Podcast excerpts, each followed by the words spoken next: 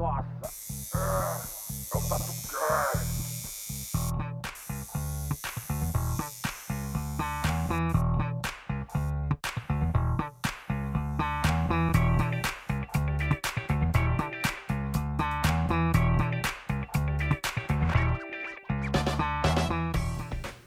Fala galera, eu sou o Bob Queiroz e por que que fala que tá mais louco que o Batman se quem é louco é o Coringa e o Batman não, né? Não tem nada a ver com isso. Batman é certinho. Batman é mó certinho, nerd. É Playboy. você. Alana. Bom, eu sou a Alana aqui do Jardim Capela. E eu queria mandar um salve aí pra quem desacreditou. Olha com quem eu tô aqui. Denis Vazios. Aê, cara. Salve, é nóis. Tamo aí então, aqui sou eu, Denis, é, Vázios mesmo, e é nóis. Bom, Fecha a janela. E você apaga quem a que é? luz do apartamento. E você quem que é? Tive um amor. amor tão bonito. Daqueles que o? Daqueles que matam com sabor de saudade. melhor abertura. É pra você, Acabou o mãe. podcast, acabou, acabou, já tá. Foi a melhor abertura de todas. Aqui é o mano Rafa Firmino, que vai estar acompanhando aqui o Sangue Bom Feio pra caralho, Denis Vazio. Bora. É isso. Bom, a gente vai hoje estar entrevistando, né, esse cara aí que todo mundo pede muito, o Denis Vazios, do Espírito Santo. Quer dizer, que tá atualmente no Espírito Santo, eu não sei onde ele é ainda, mas a gente vai descobrir junto aqui. Então, bom, e hoje tá aí a Alana participando com a gente, o Rafa que dispensa apresentações. Bom, vamos lá? Denis, vou começar com a pergunta clássica. É, Como que você começou a tatuar? Ou por que, que você começou a tatuar? É, Denis Vazos aqui e atualmente morando no Espírito Santo. Tem 10 anos que eu moro lá na cidade, é, Vila Velha. E sou aqui de São Paulo, Zona Sul mesmo. Aê. E tatuando aí há algum tempo. Você tem- Você lembra quantos anos? Cara, é 17 anos aí. Da hora. Eu acho que o tempo não importa muito, mas enfim, estamos aí tatuando. E é isso aí.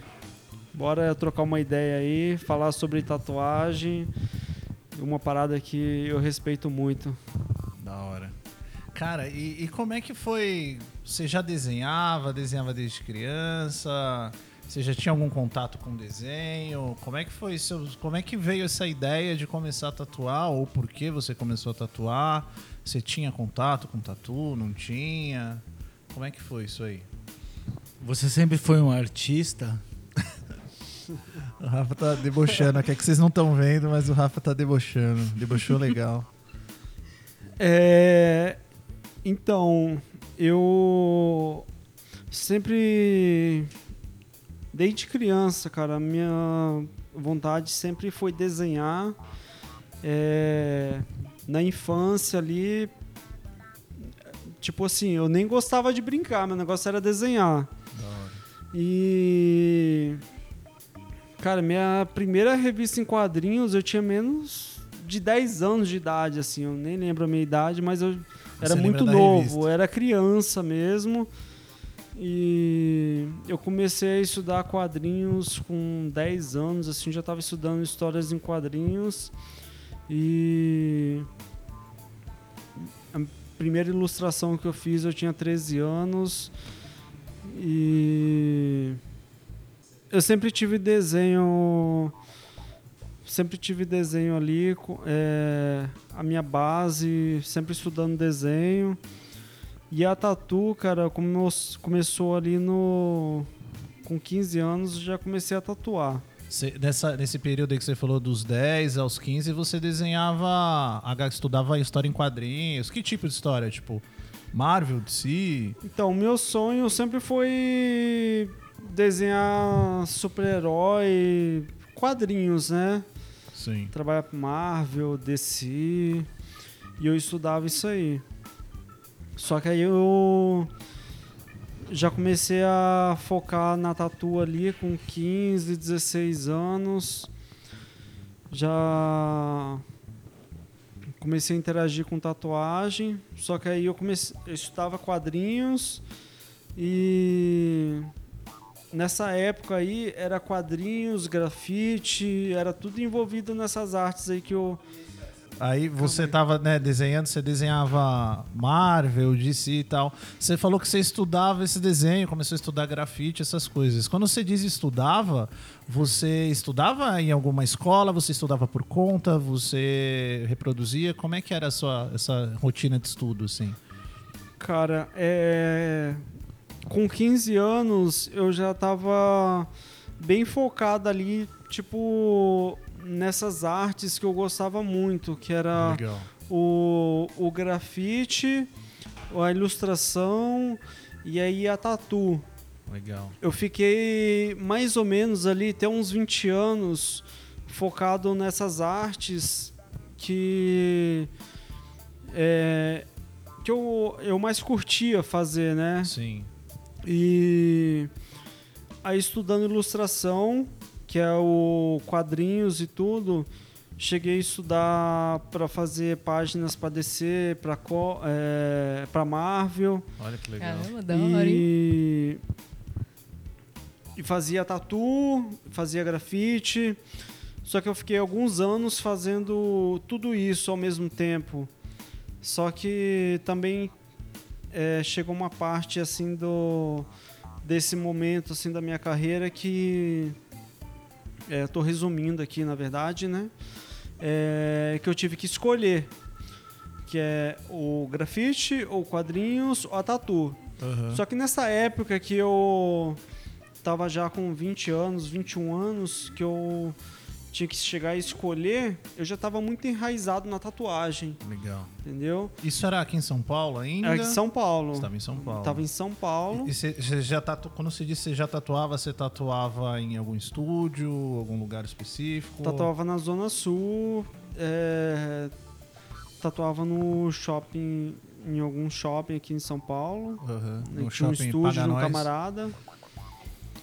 E Você já estava nessa rotina e ao mesmo tempo você desenhava quadrinhos, fazia grafite. isso aí. E- mas profissionalmente também, você desenhava quadrinhos profissionalmente, já ganhava uma grana. caminhada. Então, eu trabalhava com ilustração mesmo, ganhava grana com ilustração. Legal.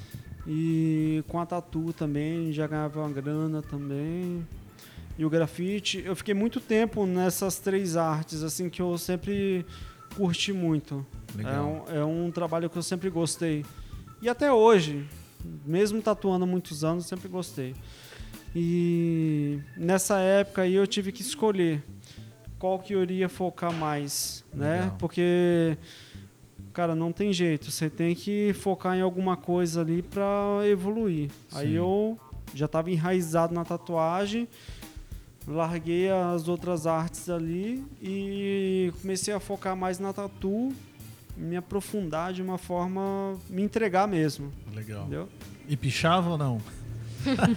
já pichou ou não? Já andei com muitos pichadores, essa é a realidade, só que eu nunca falei que eu pichava, eu sempre fazia bombe, que na Ah. verdade pra mim é a mesma coisa. Sim, pode É crer. ilegal. Boa. E, e responde, per, né, Acho da hora falar sobre o grafite porque é uma parada que me influenciou muito e influencia até hoje. Sim, sim, sim. O grafite, conheço- o bombe e o picho, é, o bagulho é louco. Na quebrada, o bagulho é louco. É, então, mas é. A, gen- a gente tá falando sobre tatuagem, mas o grafite, pra mim, ele s- influencia até hoje. Sim, e acredito É. que muita, muitas pessoas né, são influenciadas pelo grafite. Tem uma cena que veio muito forte da tatu do grafite também. A gente sempre cita aqui, né, os caras daqui de, de- do Brasil, assim. Cara, na época o Fabiano Frazon, né, que era o Ranho, o Márcio Duarte. Tem- é, a gente tem- vai chegar nesse- nessa É, parte é, desses um caras dia a gente conta essa frente, história, é. assim, né? Eu acho que assim, cara, é, é, é, uma, é um. É um choque de arte no, no, no moleque de quebrada quando ele vê a arte dos caras. É o primeiro contato que ele tem, ou é o picho ou é o grafite, cara. O Sim. moleque que cresce na quebrada, ou é o picho ou é o grafite. Onde ele vai ver arte? É verdade. Ele não vai É estar no MASP, ele vai ver o picho ou ele vai ver grafite, cara. É muito foda. Não, então, eu falo do grafite assim com muita firmeza, que ele sempre influenciou, ele influencia até hoje e até nas amizades ali. Porque há muito tempo atrás, assim, que, que eu fazia grafite, eu, eu, pinta, eu pintei do lado de um cara que hoje em dia ele é um tatuador. Olha só. Que a gente meio que. A gente não se conhecia no grafite e se distanciou, né? N- Aham. Não conhecia ali. E depois de um tempo eh, entrou as redes sociais, né? Que aí eu fui ver o trampo dele. Ele era tatuador Olha só. e ele é um é um- uma grande influência da tatuagem aí também, que é o Rodrigo Souto, Olha só, cara. que eu, eu pintei do lado dele. Eu nem sabia. Foi no ABC ali, né, em São Bernardo do Campo. Olha que da hora. E a gente não se conhecia. Só que hoje em dia a gente se conhece e, tipo, alguns anos atrás que eu descobri que ele tava. tatu- Tipo, ele, Aham. era tatuador também, Né, né? Pra quem não conhece o trabalho dele, né? Rodrigo Souto Bueno, que tá em Londres atualmente, um brasileiro. Bem bonito o trabalho dele. É legal. Faz umas tatuzinhas conhecer. lá, de boa. Cara, e aí você tava nessa. Não, a outra pergunta que o Rafa fez, né? Que é... De onde vem o Vazios? É isso que você perguntou? Picho ou não caralho? Então, o Vazios é. Porque, na verdade, na época do grafite, entre os amigos ali, a gente tinha um que assinar o nome, né? Sim. Porque, por exemplo, eu não ia fazer um bombe e escrever Denis, CPF, sabe? tipo, eu não ia colocar o endereço. É, é. Eu tinha que, tipo, esse nome Vazios vem da época do grafite mesmo. Olha que que da eu, fazia um bombe ali e assinava Vazios. Ninguém sabia que era Vazios, Sim. né? Você só não, não- Você perpetuou, né? É, então. O Rafa era pra ser o Rafa Oreia, né, Rafa? Rafa Oreia. Era pra você ser o certo, então, Rafa, você ser o Rafa Oreia. Se alguém já viu alguma orelha aí pichada ali na Zona Leste, tá aqui, ó, quem fez. É nóis. Cara, e aí você decidiu, você escolheu a tatu. E, e aí como é que foi essa, essa transição aí? Você, você parou com a ilustração, parou com o grafite, Parou com a pichação. parou com os pichos, com os bombe. É, então. O, Virou gente. Na verdade, o meu sonho desde criança era sempre ser desenhista de Pichador. É, na verdade era desenhista de quadrinhos, né? Só que são todas essas artes do grafite e a ilustração sempre me fascinou assim, né? Aí com depois com o tempo que eu conheci a tatu, só que aí a tatuagem veio de uma forma que eu achei muito impressionante, chegar e eu já desenhava e eu acho, tipo, eu vi o desenho e falar, pô, eu posso fazer isso na pele de uma pessoa e isso ficar eternizado. Sim, Tipo, eu sempre achei isso muito impressionante. legal. Fazer um desenho Uma na pele de uma pessoa. aí, né? É. E até hoje eu acho isso uma coisa muito importante e fascinante, Sim, né? E muito séria. sim. Você fazer um. Tipo assim, eu faço um desenho e a pessoa fala assim: pô, é, eu gostaria de fazer esse desenho na minha pele. Isso é uma coisa mágica. Sim, né? sim, Eu tenho isso comigo. sim. E isso me fez largar tudo e me dedicar à tatuagem. Ô, Denis, Denis, você que é um cara que, que tem um trabalho muito bem estruturado dentro de desenho e tal, o que, que você acha é, que a galera deveria fazer para melhorar a arte dentro que, de um esquema que 95% da galera não desenha efetivamente, mano? O que, que você acha do tatuador que não desenha? Tatua e não desenha. É, não, é, o que você acha que a galera deveria fazer para efetivamente mudar isso? Cara- Lógico, é desenhar, mas foda-se. Parar de bater punheta, sei lá. Então, cara, é o seguinte, eu acho que eu vou falar bem antes disso, né? Bem antes de dessa tecnologia toda que a gente está vivendo aí, é, muitos já não desenhavam, né? E eu já vi muitos tatuadores falando que o desenho não é importante na tatu, né? Eu tenho uma opinião contrária disso por por causa de várias situações que quando você está fazendo uma tatuagem você precisa de ter a técnica do desenho ali, né? Sim. E é, na minha visão, eu acho que é sempre importante você estar o tempo todo praticando o desenho e mesmo antes de você ter uma tatuagem marcada ali, sabe? Às vezes o tatuador marca uma tatu, tá estudando um desenho, né? Eu acho que antes de, tipo assim, você nem tem tatu marcada, nem tem nada para fazer, tá desenhando. Acho que o foco do desenho ele tem que estar o tempo todo em constância, constância ali, né? Na vida do, do tatuador, da pessoa que escolhe fazer isso, né? É, na minha visão, o desenho ele é importante na tatu. Sim. Eu tô o tempo todo desenhando. Quando eu não tô tatuando, eu tô desenhando, eu tô pintando. Para mim, isso influencia de uma forma absurda. Por, até por causa da técnica que eu uso na tatuagem hoje em dia, se eu não, se eu não estudasse desenho, eu não conseguiria estar tatuando dessa forma, né? E até por causa de várias situações, né? Às vezes a pessoa tá o, tat- o profissional tá ali fazendo uma tatu, passa por algumas alguns desafios, né, que é às vezes você cola, tipo os desafios que eu falo é, você tá colando um decalque, o desenho desaparece e aí, você vai fazer o quê? Você vai Sim. cagar na calça, né? Vai Chorar.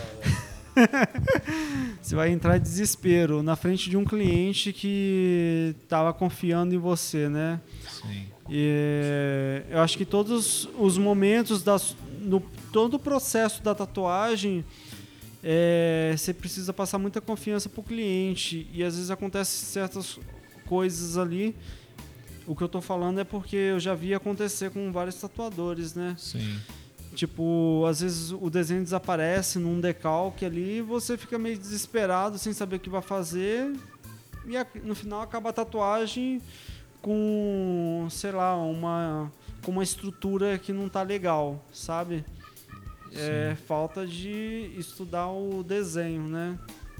Ó, é, muitas vezes a galera reclama de falta de referência, né? Então, assim, fala aí pros caras, por exemplo, pra quem reclama de, ah, ninguém fala o que tem que fazer. Então, você que é o cara, porra, é uma referência do caralho.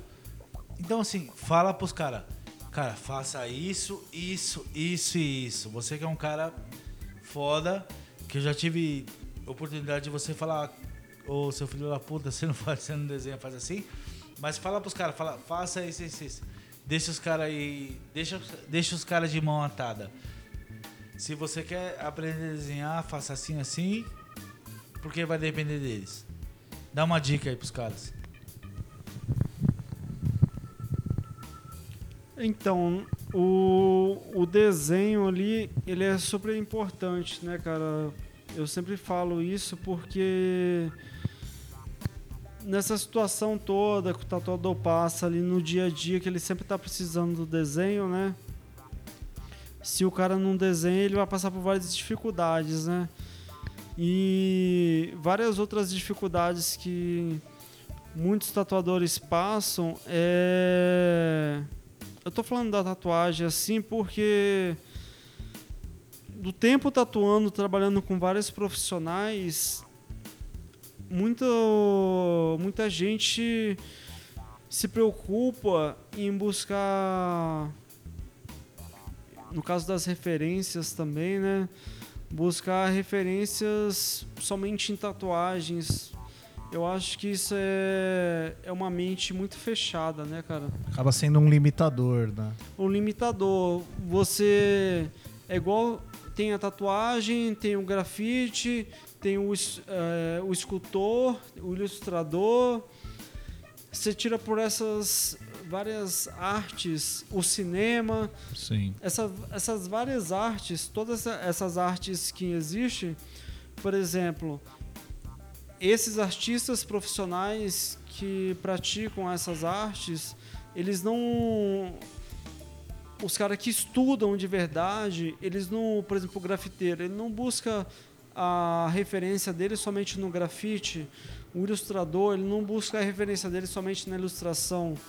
E o tatuador ele deve, deve eu acho que para evoluir tem que não buscar referência somente na tatuagem, Busca fora também. buscar né? fora. Louco. É. Tipo, você vai fazer uma tatu, por exemplo, sei lá, você vai tatuar uma coisa muito simples, uma flor.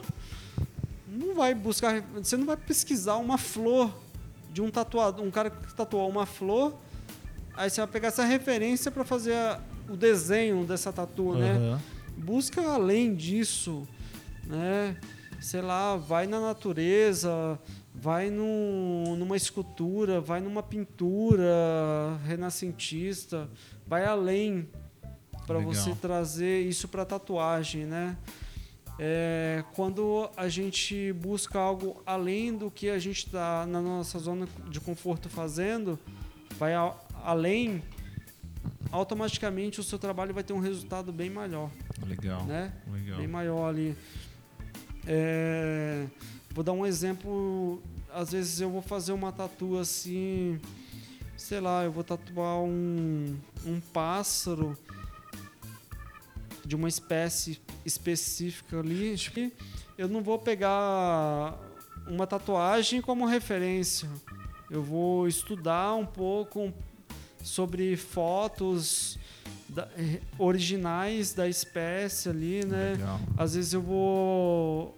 Muitas vezes eu vou no renascentismo ali procurar alguma pintura, talvez, dependendo da referência, até uma escultura, sabe? Tipo, sempre procurar ir além De só tatuagem. disso, da tatuagem. Legal. Eu acho que isso aí faz a gente evoluir e ser mais original nos trabalhos que a gente costuma fazer no dia a dia ali, né? Cara, me fala uma coisa. Você trabalhava como ilustrador, você, você gostava muito de HQ, de esse estilo de desenho, de comics e tal. E aí você começou a tatuar. Cara, isso influenciou seu trabalho? Existiu alguma transição? É, você é, teve que esquecer toda a linguagem disso e estudar a linguagem de tatu e aos poucos você foi colocando? Como é que foi um pouco isso? É legal sua pergunta aí, cara, porque apesar de estudar ilustração, estudei bastante ali, fiz bastante. é, não cheguei a publicar muitas coisas de ilustrações, quadrinhos, mas sempre me aprofundei muito nesse estudo aí, só que nunca peguei isso e, é, e copiei desenho de quadrinhos na tatu. Nunca fiz isso. Porque eu, usei, eu sempre usei a estrutura, a composição na tatu. Eu sempre tive essa visão aí, sempre estudei o desenho e por isso que eu sempre falo que o desenho é importante, porque quando você estuda desenho, você estuda muita coisa, estrutura, composição, é, a base, Aham. porque E com esse vocabulário você consegue fazer diversas coisas. Você tem uma boa, você estuda uma boa estrutura, uma boa composição na tatu, isso vai influenciar de uma forma absurda, Legal. Porque você faz uma tatu com uma boa composição, uma boa estrutura, uma aí vai a aplicação ali, com uma boa aplicação, sua tatuagem já vai ficar visualmente muito bonita. E tipo assim, Entendeu? você com, com o lance da HQ, como é que você trouxe isso, assim? Tipo, na HQ também se estudava muito isso, composição, estrutura, essas coisas. Eu não cheguei a.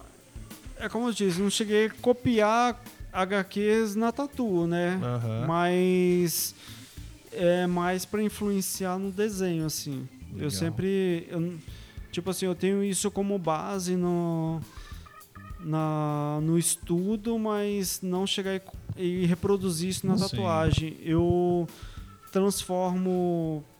Eu procuro estudar os desenhos, né? Tipo uma foto, até uma ilustração ali, mas sempre trazendo pro desenho de tatuagem. Legal. Entendeu? E, e essa, e essa, assim, por exemplo, você, você tava falando pra gente que você teve que decidir, né, entre o grafite, a ilustração e a tatu. E aí você meio que, meu, escolheu a tatu, assim. E aí, porque assim, uma coisa que eu sempre tento falar é sobre a linguagem da tatu, esse ponto que você chegou agora. E pra você fazer isso daí, você meio que esqueceu um pouco de como era a linguagem da ilustração, e aí foi estudar linguagem de tatu, você usava referência de ver outros tatuadores. Como é que foi esse, esse processo, assim? Então, é um negócio meio. Eu vou.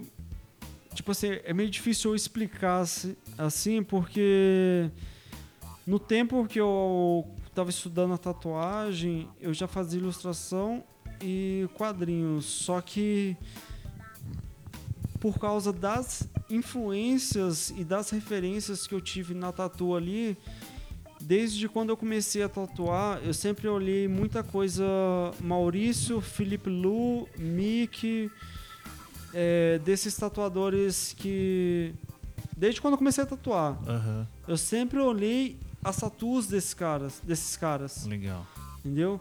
Só que eu tinha base de uma base de estrutura de desenho, é, composição que naquela época eu já meu foco era estudar tatu. Aham. Só que influenciou a base de composição e estrutura na tatu, de- no desenho que eu tinha, né? Legal. Só que aí eu fo- foquei muito no- nos tatuadores que já existiam ali, que foi sempre a influência, né? O Maurício, o Iva, o Mick. Black Ball Tatu em São Paulo. Então, esses caras aí, tipo, olhando as tatuas deles, eu comecei a estudar isso. Legal. E isso aí fez eu entender é, como era trazer o desenho para a pele. Tá. Entendeu? Aquela base que você já tinha É. de, de, de ilustração, de HQ. Isso. Aí comecei a entender como é trazer o desenho para a pele, né? Ô, Denis, eu queria saber mais sobre o seu começo na tatu, mano. Como que foi? Se você teve muitas dificuldades, tal. Como que foi sua primeira experiência assim com com agulha na pele assim? Então, o começo de todo mundo é sempre muito difícil, né? Sim. Eu acho que essa é a realidade de todos. E o meu começo foi bem complicado ali por causa da da, da época da tatu assim também, né, cara? Eu acho que a- o acesso a material, essas coisas, né, cara? Tipo, não, não tinha, eu não tinha acesso a nada muito fácil. Pra mim foi muito difícil e Isso é uma questão da época também, né? Da As coisas já época, eram é. dif- mais difíceis, o acesso já era mais difícil naquela época, assim. Sim, daquela época ali era bem mais difícil. A gente não tá falando de muito tempo, né? Mas era difícil. E aí a gente tem que se adaptar ao que a gente tem em mãos ali, né, cara? É, eu sempre busquei correr muito atrás assim dos meus objetivos que quando eu decidi que queria tatuar firme, eu fui correndo atrás. E o tempo todo sempre foi assim, né? E eu lembro da minha primeira tatu e da tatu que eu acabei de fazer hoje. E, e como é que sabe? foi, assim, sua primeira tatu? Tipo, É, então, o- um grande amigo meu, o Daniel, ele sempre me guiou aí nessa. na tatu aí, né? Sempre me deu dicas, ele que me guiou na tatu. É, ele viu seus desenhos, ele sabia que você desenhava e ele que incentivou a te tatuar, foi isso?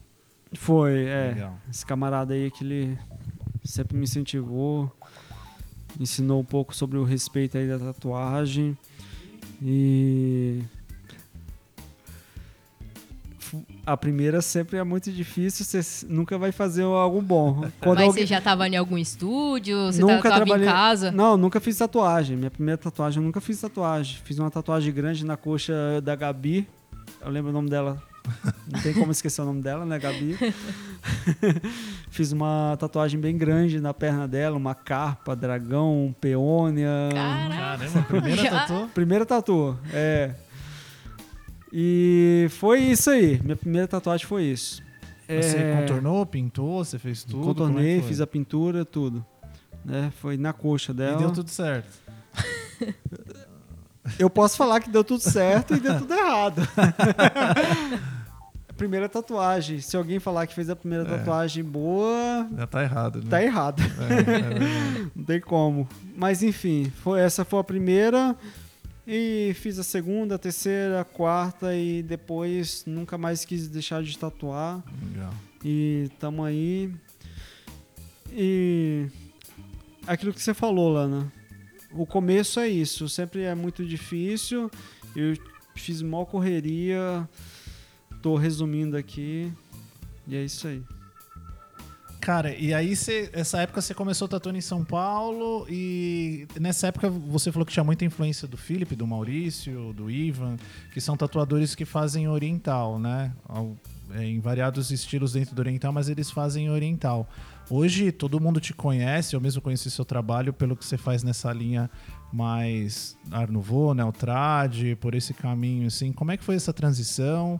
Quando você começou, você fazia todo tipo de tatu? Você começou fazendo oriental? Fala mais um pouco sobre isso. É, essa caminhada aí, cara, tipo, comecei a tatuar em São Paulo, fiquei alguns anos trabalhando aqui, é, fui convidado para trabalhar no Espírito Santo, mudei de estado e ali numa, no estado, com, tipo, a mente da galera é bem, bem a difícil aceitar as ideias, né? Principalmente naquele tempo, né? Não era tão universal quanto agora com internet, com Instagram. Então, com tem tudo. 10 anos que eu moro fora de São Paulo. Na época que eu cheguei lá, eu tava focado bastante em estudar tatuagem oriental. Mas o local que eu estava não aceitava tanto. E O seu a- começo foi fazendo tatu oriental, é isso? Sim, sempre. Tipo, o meu comecinho da tatuagem ali foi ver tatu em geral, de mas tudo. depois eu comecei a entender a tatuagem oriental e eu comecei a estudar. Legal. E tanto é que eu migrei para outro estado aí e focando em tatuagem oriental. É, E a busquei sempre estudar tatuagem oriental tradicional ali. Só que por local, eu tava num local que não aceitava tanto. Não tinha E tanta eu- procura, não tinha tanta nem tanta procura. aceitação. Isso. Só que eu. O tempo todo eu sempre busquei fazer de tudo, cara. Sempre busquei tatuar vários. Independente do estilo ali, é fazer tatuagem. Pra mim é sempre. Eu, eu sempre tive essa visão aí. Sim. É, independente do desenho que você está fazendo, o importante é fazer tatuagem. E o que fez eu focar bastante num estilo também foi depois de um tempo fazendo de tudo, eu comecei a trabalhar com outros tatuadores e assim eu consegui focar tipo focar, direcionar um pouco mais o estilo, deixar mais vamos dizer que mais moderna a tatuagem, né? Aham. E Tipo um Eu- eu oriental tenho um uma- pouco eu tenho mais muita moderno, assim. é, mais moderna a tatuagem. Eu tenho muita dificuldade em rotular o tatu. Sim, sim. Tenho muita dificuldade em falar sobre rótulo assim, mas o que deixou meu trabalho dessa forma foi poder trabalhar com outros artistas e entender sobre isso e começar a buscar referências fora da, da tatuagem. Legal. Que na verdade esse estilo que a galera costuma rotular, que é o neotradicional, Sim. que eu que eu estou focado em fazendo todos os dias aí também, é justamente por causa do renascentismo e a arte novo, Legal. né? Foi o que te influenciou, assim. Sim, é. Que na verdade eu sempre achei bonito. é, Tipo, murcha, Sim. arte novo, né? Legal. Buscar isso aí, trazer isso pra tatuagem, né? Apesar da, da época, o cara. Murcha, né? Nunca, nunca fez tatuagem, mas o desenho dele é. Tem uma puta É muito linguagem de tatuável. tatu, né? É. E, e, cara, eu lembro que assim, uma das primeiras pessoas que eu vi imprimindo um pouco dessa linguagem de Alphonse Mucha na tatu foi o Mauro Nunes, aqui em São Paulo. O primeiro contato. Eu, eu- tanto que eu conheci primeiro o trabalho do Mauro Nunes e depois eu fui conhecer Alphonse Mucha. Mas, cara, é muito nítido. Tem muita, tem muita linguagem de tatu, né? Então, e- e- mas assim, você trabalhava nesse esquema fazendo oriental e aí você, isso começou a te influenciar, essas coisas, você começou a buscar fazer isso? Esses, esses seus amigos, artistas que você trabalhou, que te influenciaram, como é que foi esse processo, assim? Você quer citar qual o nome deles? Eles têm um trabalho nessa linha? Como é que foi essa... Então, a- quando eu falo de amigos trabalhando ao meu lado, é, é mais o conforto de poder tipo ter pessoas ali ao meu lado ao ponto de poder tipo direcionar outros tipos de trabalhos que eu não queria fazer, Ah, legal, entendeu? legal. É, para esses amigos e eu poder focar no meu No que você queria desenvolver. no que eu ali. queria desenvolver ali, entendeu? Legal. eu já, tipo assim, eu nunca quis. Tipo assim, no tempo que eu tatuo, nunca quis mandar um cliente embora da loja, sabe? Claro. Então eu já trabalhei muito tempo sozinho, que é o tempo que eu tinha que fazer de tudo, Sim. sabe? Sim. E aí quando eu falo de ter amigos trabalhando ao meu lado, foi poder direcionar tatuagens que eu não queria fazer para esses amigos Legal. e eu poder estar estudando ali o que eu realmente queria seguir em frente e é o que eu estou fazendo aí até hoje, Legal. né? Não foi nada muito forçado também, foi algo que aconteceu naturalmente. Legal. Cara, e, uma coisa assim, pela linha que você faz, né, com essas referências, com essa influência de Art Nouveau e tal, é, quando a gente estava falando de estrutura, e o que te ajudou, acredito eu, a ter facilidade muito é a estrutura que você já trazia da ilustração. Né? Você consegue ver isso? Isso, isso foi algo que te ajudou muito? Cara, tanto estrutura de anatomia, porque você acaba desenhando muita coisa que tem anatomia, seja de mão, proporção, rosto. E, e eu vejo isso nos freehands que você faz, na forma que você compõe. É, eu vejo um pouco essa estrutura de, de, de desenho, assim. Cara, em relação a. Tipo, falando do desenho ali, eu acho que em todas as artes, o. Você fala da estrutura, em todas as artes, quando você vê um desenho que ele não tá bem estruturado, visualmente ele é, é, é um negócio ruim de ver. Sim. Não é Entendeu? harmonioso. Não tô falando só né? da Não- tatuagem, Sim. mas num desenho em geral. Aham. A estrutura é um negócio que tem que estar muito bem feito. Porque não adianta você fazer um desenho com uma estrutura feia, o desenho vai ficar feio, Sim. sabe? Vai ser um negócio ruim de ver. Dói até as vistas, eu falo isso tempo todo. Sim. Tipo, na- é, você faz um desenho bonito, com uma estrutura bonita, é um negócio magnífico. Agradável, né? É agradável de se sim. ver. Sim. Vamos falar do nome Murcha. Sim. Ele é tudo perfeito. É tipo, verdade. estrutura, composição, é, acabamento. Sim. É bonito de ver, Sim, né? Sim. sim. Por isso que ele é influência para muitas gerações, Sim. entendeu? É o que o cara sempre estudou, a estrutura. Isso é... E é isso aí. Cara, deixa eu te perguntar uma coisa, assim. é, eu vejo hoje em dia, né, na, na sua forma de trabalhar, assim, você faz bastante freehand. Não sei se você faz tudo no freehand, mas eu vejo que você faz muito. E como é que foi essa transição? Você faz, você faz isso desde sempre?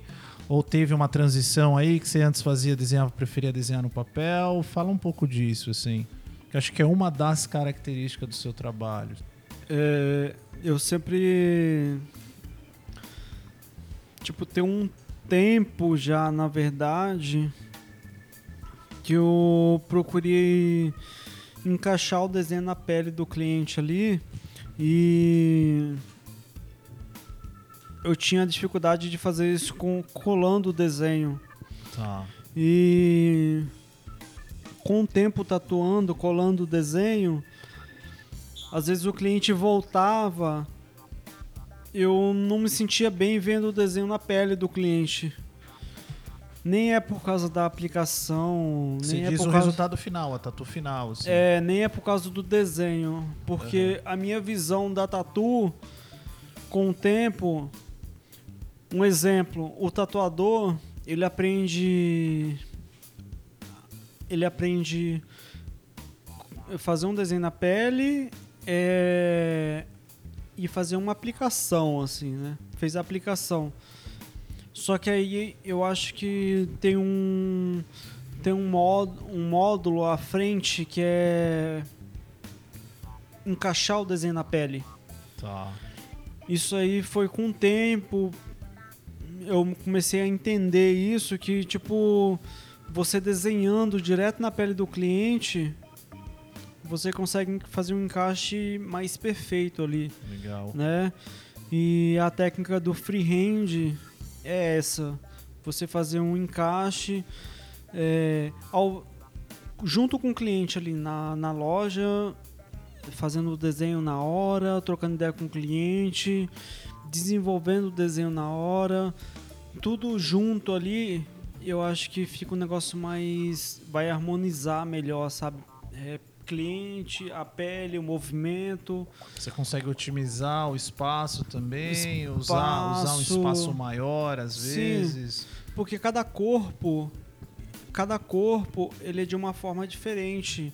Então, se a gente pega e faz o desenho em casa, no papel, chega no dia, sem ver o cliente, a gente cola o desenho não, Sim. sabe, não vai dar um não vai harmonizar legal e o cliente vai ficar com aquilo pro resto da vida, né? Sim. Então, eu acho que você pegar e fazer um desenho direto na pele, você não precisa nem pegar e tatuar no dia, mas você pode fazer um desenho e tirar com papel contáctil e estudar depois, Isso. sabe? Ah, eu, eu tendo a fazer isso Se você não bastante. quiser tatuar no dia, né? Sim.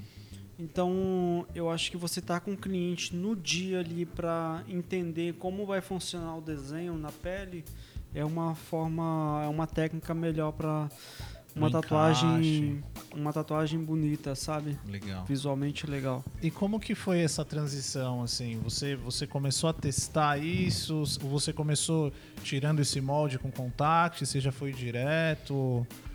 Você foi percebendo? Às vezes tem pessoas que fazem isso, né? Decalcam uma parte, desenham outras. Teve uma transição pra isso ou não, assim? Na verdade, a minha transição foi do decalque pro freehand, porque eu colava o decalque e o desenho não ficava bom e eu tinha que chegar e fazer outro desenho na hora pro cliente. Sim, que às vezes acabava dando muito mais trabalho Dava do que muito desenhar. mais trabalho. Sim. Aí, aí com o tempo fazendo isso direto, com o tempo eu chegava, colava o decalque e o desenho não ficava bom. Aí eu tinha que fazer outro desenho na hora pro cliente e fazendo isso com é, contínuo, com com o tempo eu comecei a entender que seria legal eu fazer o desenho direto na pele, sabe? Com o cliente ali na hora, pegar a canetinha, desenhar, movimentar o cliente, colocar o cliente em várias posições e entender como o desenho que eu estava fazendo iria ficar, sabe? Legal. Tipo, às vezes você vai fazer um rosto num braço e um rosto ou a cara de um animal. Aí você vai movimentando o cliente, você vai entendendo que vai mudando as formas ali E isso aí faz com. Pode distorcer. Pode né? distorcer e, tipo. Eu acho que se você pega e cola o desenho, não vai ter o mesmo movimento, sabe? O cliente pode dobrar o braço e ficar meio estranho.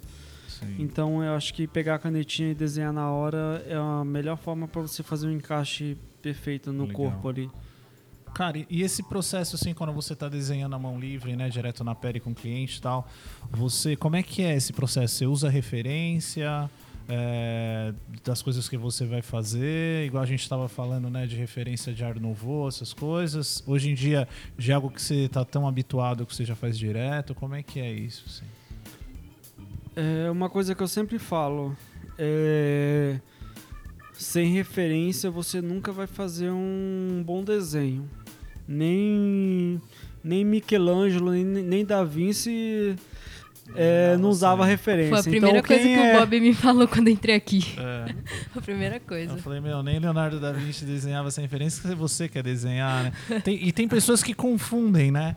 Tem pessoas que confundem que você usa referência para desenhar, você não tá fazendo um trabalho autoral. Tem muitas pessoas É, que confundem isso. isso. É, e é um pensamento completamente errado.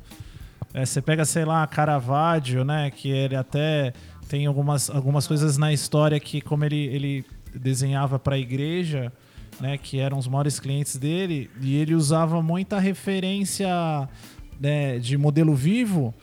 E ele pegava uma galera meio marginalizada, assim. Sim. Então ele, cara, pegava puta, pegava bêbado, pegava a galera pra desenhar pra ele. Ele era muito criticado por causa disso. E é engraçado Sim. porque ele falava que, cara, era, era, essa era era a galera que Jesus Cristo andava, assim. Então é muito louco, porque essa história de referência sempre me lembra essa história do Caravaggio, assim. Cara, Caravaggio, pra quem não conhece, cara, e, e- e assim. E esses caras, né, igual você falou, esses caras usavam referência, por que que, né, um tatuador que tá começando agora não vai usar, assim? É, então, eu acho que. Tipo assim, a referência é uma das coisas mais importantes para você executar um bom trabalho. É. A pessoa falar. Chegar para você e falar que ela fez um desenho sem usar referência, é. É certeza que o desenho dela não tá bonito. Sim. Porque você tem que usar uma referência. Você vai desenhar um rosto, você vai desenhar um. Sei lá, alguma coisa assim. Você tem que usar uma referência. Você tem que pegar uma base. É uma base. Sim. Tem que saber usar referência também. Claro. Usar referência não é você colocar por cima e copiar ela. Exato, exato. E aí vai se tornar uma cópia. Sim. Usar uma referência, ela, ela tem que ser a base para você estruturar o seu desenho. E uma coisa que eu acho muito importante, antes de você buscar referência, é você saber o que você vai desenhar. Eu quando vou eu quando vou estruturar um, fazer um desenho, eu faço um esboço. Depois que eu fiz o esboço, dei uma estruturada e sei o que eu vou desenhar, aí eu vou buscar. Aí eu vou pesquisar a referência Ah, para definir legal. o que eu já, já desenhei ali, já Quando, quando estruturei. você diz isso, você saber o que você vai desenhar, é mais ou menos você compor pra saber o que, que vai ser o que, aonde, em cada parte. Isso, A fazer partir daí você dá uma refinada. isso Por aí. exemplo, você desenha um pássaro genérico lá de qualquer jeito pra você achar ali o lugar. Depois você procura uma referência do pássaro exatamente como você quer, alguma coisa assim. Então, assim, quando você vai fazer esse processo, né, de desenhar a mão livre na pele da pessoa, então você sempre busca referência. Aí depois que você faz essa estrutura, você vai buscar essa referência de, de desenho. Sempre faço a base ali, né? Exatamente isso aí. Faço a base, faço um esboço, aí depois eu vou começar a pesquisar a referência, tipo, sei lá, es- tô desenhando um pássaro, eu vou pesquisar a espécie do pássaro, porque Posição. é, porque se a gente pegar e buscar a referência antes de desenhar, a gente vai copiar um, um um- um- alguma coisa que já Exato. existe, sabe? Sim, sim. Entendeu? Eu acho que é sempre bom ter uma seguir um pouco essa linha assim, né? Mas cada um faz de uma forma. E você, e você busca essas referências aonde, assim? Livro, internet, Cara, tudo, tudo que tudo, alcance, assim. tudo. É, às vezes eu tiro uma foto assim de alguma coisa numa estátua, alguma coisa Legal. na rua, uma planta, uma folha. Às vezes eu pego pinturas, eu gosto muito de Sim. pinturas de pintores antigos, assim, sempre deixo arquivados, né? Aham. E estátuas é, são coisas pra gente ter como base ali, né? Fotos, boas fotos, Legal. sempre ter boas fotos. É, algo que eu acho bem legal assim para referência é sempre aquilo, né? Tipo assim, você vai desenhar um pássaro, procura boas fotos desse pássaro que você Sim. tá estudando para desenhar Sim. né? Porque não procurar desenho, né? Você pode até olhar desenho, você pode até olhar tatu, mas isso não pode ser o forte da sua referência. Legal. Não pode É. ser a primordial. Pra você não ali. copiar algo que já existe, Sim. sabe? Eu e acho que... é um caminho que pouco a pouco você fazendo isso, você também vai desenvolvendo, é, né? isso aí. um estilo, uma linha. Tem um tem uma coisa que que eu sempre aprendi com vários mestres que o estilo ele jamais será forçado, ele é natural. Legal. É, é algo natural. Não tem como você procurar. Você começou a fazer um. Você começou a tatuar agora. E você fala, pô, eu já tatuo no estilo tal. Isso não existe. Sim. Isso é algo natural. Ah, E é algo que acontece muito, né? Muitas, muitas pessoas têm essa visão, né? Eu já citei aqui um exemplo uma vez de uma, uma menina que ouve a gente e tal. E ela fez uma tatu, uma. E ela postou no Instagram dela e já postou com todos os. Todos os. os, os os vícios que tem hoje em dia, né? De toda uma geração. Tipo, ela postou uma tatu e já. Ah, meu estilo é esse, esse, esse. Estúdio privado. Não respondo direct. Nananã, nananã. Ela postou um monte de coisa e ela só tinha feito uma tatu, tá ligado? E ela já tinha três estilos. Eu falo, como é que pode? Só fez uma tatu e já tem três estilos, tá ligado? Tipo, é impossível isso. Mas eu entendo que, assim, a pessoa que só vê coisas na internet vai reproduzindo, nem se questiona o porquê, assim, né? Então, tipo, meu, quanto mais aí você fala que, meu, isso é algo que vem natural, então vai em contrapartida de que muitas pessoas fazem, assim. Cara, é. Uma pessoa que começou a fazer. A gente tá falando. Da- começou a fazer tatu agora e falar que já tem estilo. É óbvio que é. Já tá errado, né, cara? Cara, e uma das, uma das características que tem no seu trabalho também é o lance da composição, né? Como você encaixa tudo isso, ou como você pega parte do corpo que você tá disposto a fazer, né? Cara, fala um pouco mais sobre isso, assim. Qual o seu É. processo de, né, de criação pra compor um. Por exemplo, sei lá, o cliente chega e fala: Puta, eu quero fazer meu braço todo, quero fazer minha coxa. Como é que é esse processo de compor isso, assim? Eu vejo que é uma das características que tem bem forte no seu trabalho.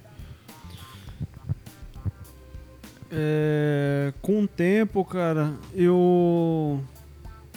Com o tempo tatuando, né? Na verdade, todos os dias.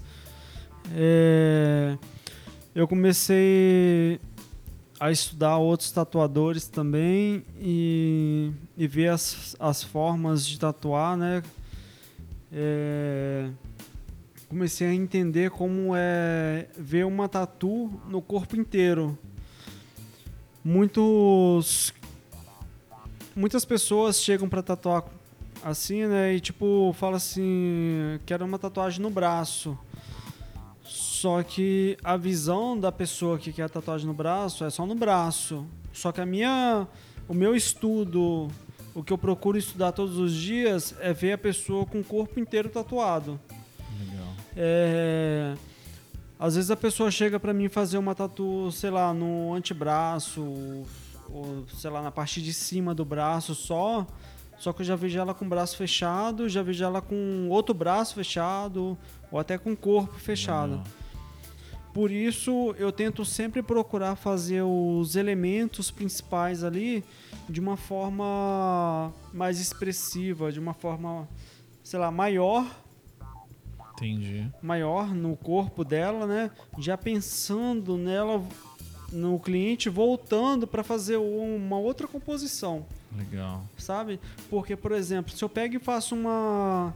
O cliente vem fazer uma tatu no braço, eu faço uma tatu de 10 centímetros. Eu não estou imaginando ele com o braço fechado, muito menos com o outro braço ou até o corpo dele fechado, Sim. entendeu? Porque o estilo de tatu que eu faço, eu preciso pensar na composição do corpo ali. Eu preciso imaginar o corpo da pessoa, Aham. sabe? Por isso que eu sempre tento trabalhar com as imagens mais expressivas ali e com um tamanho mais é, proporcional ao corpo. Legal. E, e como que você chegou a essas, essas conclusões, assim, mesmo estudando, vendo o trabalho de outros tatuadores e tal? Teve o, o oriental te deu uma base disso, porque oriental é algo que usa muito, né? O encaixe do corpo oriental, o tribal, que usa muito. O corpo é um dos elementos assim da, da tatu, né? É, o que fez eu chegar a pensar nisso, a ficar estudando isso o tempo todo, é porque a minha escola, apesar de não fazer uma tatuagem oriental tradicional ali, né? é, a minha escola sempre foi a visão da tatuagem oriental e seguir o tradicional da tatu, né? É, porque a, o, você vê a tatuagem oriental, ela veste o corpo. Então, apesar de não fazer isso, eu tento trazer essa técnica, essa visão para meu estilo de tatu. Legal, legal, cara. A gente estava conversando também. Você tava um assunto que a gente sempre bate a tecla aqui no podcast é sobre a durabilidade das tatus, assim, né? A gente sempre fala muito que hoje em dia é, isso está se perdendo. Algumas pessoas estão esquecendo isso bastante, assim, de fazer tatu mais para foto, né, para como uma foto que pode ser editada, contrastada e tal, e pensando pouco na tatu nela como é para a vida toda. Cara, qual a sua opinião assim sobre isso? Como é que você enxerga isso no seu trabalho? Como é que você coloca isso no seu trabalho? Cara, é. Isso a gente, apre... a gente aprende só com o tempo tatuando, não tem jeito. Mas o que eu não consigo entender é que muitos tatuadores, mesmo tatuando com o tempo, eles não aprendem isso. Isso é algo que você acha que assim, vem com o tempo, essa visão vem com o tempo, assim. Às vezes não dá pra entender como muita gente, mesmo tatuando por um tempo, não consegue entender que sem preto a tatuagem não funciona. Sim. né? Se você, por exemplo, você faz uma tatuagem sem tinta preta, ela não com o tempo ela vai sumir. Sim. Isso é óbvio. Sim. Então, se você faz uma tatuagem sem traço, ela pelo menos tem que ter preto. De alguma forma ali. Não precisa ter traço, mas tem que ter preto. Pode ter massa, sombra. Tem que ter preto, sim. né? Então, eu acho que a, a- na verdade a importância de uma boa tatu com uma que vai durar ali, né? É ter um- uma linha firme, homogênea para durar, né? Legal. Porque quando a gente faz uma tatu é para durar, tipo a tatuagem não sai Sim. né? Então, é isso que eu procuro sempre estudar nas minhas tatuagens, fazer o, o traço, fazer uma linha ali homogênea e dependendo da tatu, sempre deixar alguns pontos de pele também. E essas técnicas da tatu que eu sempre procuro estudar, cara. Porque Legal. eu acho que você faz um, um contraste legal com linha, sombra e pele, a tatuagem vai funcionar ali para 5, 10 anos. Sim. Você vê a tatuagem bonita, Sim. né? Cara, até um E- tempo atrás, assim, é, eu, eu nem sabia disso, fiquei sabendo há pouco tempo que cada pigmento, cada cor tem uma sensibilidade ao sol e uma durabilidade diferente na pele. Né? E o preto é uma das que mais dura. Então, por isso que tem essa importância, né, de usar bastante preto, porque, por exemplo, tem cores que ao longo dos anos ou ao longo do- da exposição à luz, ao sol, elas vão se perdendo. E eu sempre falo que assim, é, isso é natural da tatu envelhecer, perder, mas ela precisa ter uma base sólida para quando isso acontecer, ela ainda durar. né? Então acho que daí que, que vem essa importância assim de você ter de usar bastante preto, fazer bem sólido. E acho que isso se perde muito por causa do lance da foto mesmo, né? Porque eu acho que tem toda uma geração que se preocupa muito mais com a foto. Né? E isso acaba prejudicando uma coisa que é pro resto da vida, assim. É, cara, eu acho que. Tipo assim, a tatuagem realmente tem uns pigmentos que perde ali com o tempo. E a gente só vai descobrir isso aí a gente vendo nossas tatuagens cicatrizadas. Sim, a longo Se prazo. você faz né? uma tatuagem pensando em tirar apenas uma foto e postar, sei lá, apenas para tirar uma foto, você não está se preocupando com o seu cliente ali com, com a tatu pra vida, sabe? Sim, É, eu acho que a gente tem que fazer uma tatu, a gente tem que fazer uma tatu é, e pensar em ver ela cicatrizada. sim. Sei lá, pede é, pro cliente voltar depois de um ano pra gente ver a tatu como é que fica, né? E é só assim que a gente vai aprender como funciona o pigmento na pele ali. Não tem Legal. como você fazer uma tatuagem e nunca mais ver seu cliente. Você Sim. nunca vai aprender como é a tatuagem. Sim. E, e assim, né? e Se a pessoa faz uma tatu que não dura, essa tatu vai apagar, o cliente vai achar uma merda e nunca mais vai tatuar com você e você nunca mesmo vai ver essa tatuagem. Se você nunca viu o cliente, É. se você nunca viu o cliente, alguma você nunca vai saber tá como é a sua fazendo. tatu. É, alguma coisa Essa- errada você tá fazendo, né, Essa é a realidade. Agora, né? se você faz uma tatu boa que o cliente volta, você não precisa nem pedir pra ele vir, ele já vai aparecendo, né? É, é isso aí. Cara, é, e assim, eu sempre vejo muita pintura sua, assim. Cara, fala aí como é que é. Você comentou, né, que quando você não tá tatuando, você tá desenhando ou pintando. É, fala um pouco mais sobre isso, assim, sobre esse processo, influência, com o que que você pinta. Eu vejo que, assim, as suas pinturas você você sempre faz com aquarela líquida, ecoline, acrílico, não sei ao certo o que que você usa, assim. É, atualmente eu gosto muito de pintar com tinta acrílica e a técnica que eu uso para fazer a pintura sempre influenciou bem na tatu, cara. É, na minha visão, assim, eu tipo sempre achei que tatuador sempre deveria pintar porque Legal. é muito próximo da tatuagem e se você faz um é, uma tatu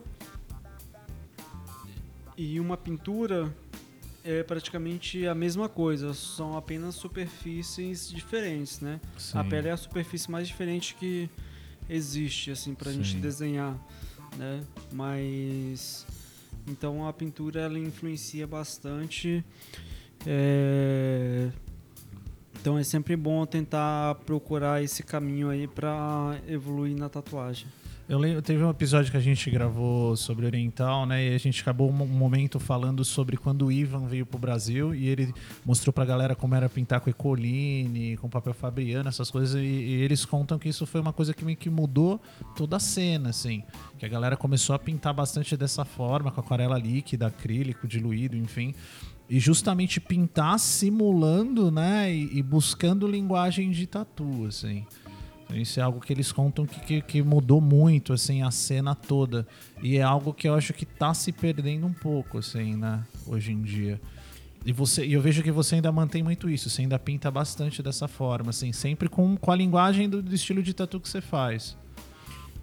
É, sempre, desde quando eu comecei a tatuar, sempre tive influência da pintura na tatu, cara. Porque as minhas influências de tatuagem foram tatuadores que sempre buscou pintar também, né? São... é, esse foi meu estudo aí e... E realmente a, a pintura, a técnica que tem a técnica que o Ivan usava, né, de pintura, que é bem igual a tatu, né? Sim. E automaticamente, se você não tá tatuando, você tá pintando, você tá estudando a tatuagem de alguma forma ali, sabe? Sim. Porque a gente que tatua, você tá tatuando todo dia. Você pega e faz uma, você não, você pega e faz uma pintura, você tá fazendo uma pintura meio que de tatu ali, né? Legal. Então, é, você vai levar isso para tatuagem. Então tem que sempre tentar seguir essa, esse caminho aí, porque é o que faz a gente sempre estar evoluindo ali, né? Legal. Bom, é, cara, vamos, vamos para as considerações finais aí, cara. Como é que a gente te acha? Como é que você tá aí na, né, no Instagram? Galera que quer tatuar com você, que curte o seu trabalho, como é que é esse processo, assim? Ah, cara, para conhecer o trabalho é só entrar no Instagram, né? Como é que Hoje você em- tá lá no Instagram? Hoje em dia é a coisa mais simples. É, Você quer. Tem o. É, Denis Vazios. Vazios, V-A-Z-I-O-S. Já Só- te acha lá. Só procurar lá, Instagram, a melhor forma de é, entrar em contato com algum tatuador. E né? hoje você, Instagram. hoje em dia, você tá lá em Vila Velha, no Espírito Santo, é isso? É, hoje em dia eu estou tatuando em Vila Velha, Espírito Santo. é, e sempre estou em São Paulo também. Minha Legal. agenda é, é lá e em São Paulo. Né? E alguns outros estados também. Boa. Quem quiser conhecer mais do trabalho do Denis, só entrar lá no Instagram. Bom, acho que é isso aí, né? Sim. Alaninha. Valeu aí, Denis. Valeu, mano, pela oportunidade aí. Pô, foi um prazer poder participar aí. Sempre bom colar aí com, com a galera.